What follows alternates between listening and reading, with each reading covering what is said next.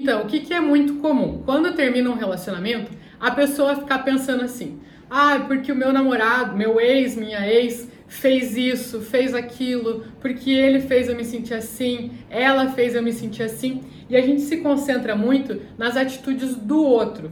Só que na verdade o que a gente tem que se concentrar é assim: por que, que ele fez isso? O que, que levou ele ou ela a fazer isso? O que, que eu fiz que levou ele a agir dessa maneira? O que, que eu não fiz que levou ele a não agir da maneira como eu gostaria?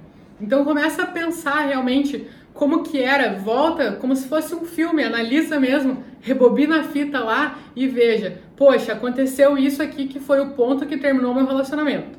Mas antes disso, como que eu estava sendo? Eu estava sendo uma mulher presente? Eu estava sendo uma mulher compreensiva, eu estava incentivando meu marido, minha esposa, eu estava apoiando, eu estava fazendo ele ou ela se sentir importante, eu estava elogiando ele ou ela, eu estava investindo no meu relacionamento, eu estava me cuidando, eu estava fazendo ele enxergar o meu valor em mim mesma, eu estava enxergando o valor em mim mesma, eu estava me vendo como coitadinha de uma situação, eu estava, enfim, tenta entender, analisar tudo que você estava fazendo como você estava se sentindo, como você estava fazendo a outra pessoa se sentir, quais eram as suas atitudes, quando vocês brigavam, como que você agia, como que você reagia, quando vocês tinham algumas brigas, quais que eram os motivos, quais que eram os causadores dessas brigas.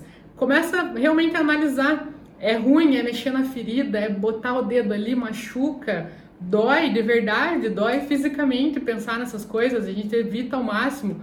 Só que se você não parar para fazer essa reflexão, tem dois caminhos, que é o que eu te falei. Ou você vai viver numa concha e vai se isolar e vai falar: "Não, não quero mais me relacionar", vai se convencer de que não quer mais se relacionar, de que não quer encontrar ninguém, ou você vai continuar errando na mesma coisa. Você vai encontrar outra pessoa e vai errar da mesma maneira com a outra pessoa e daí vai terminar e vai continuar errando e isso vai ser mais prejudicial. Pior do que enfiar o dedo na ferida é você ficar abrindo novas feridas com outras pessoas, vai ficar se magoando.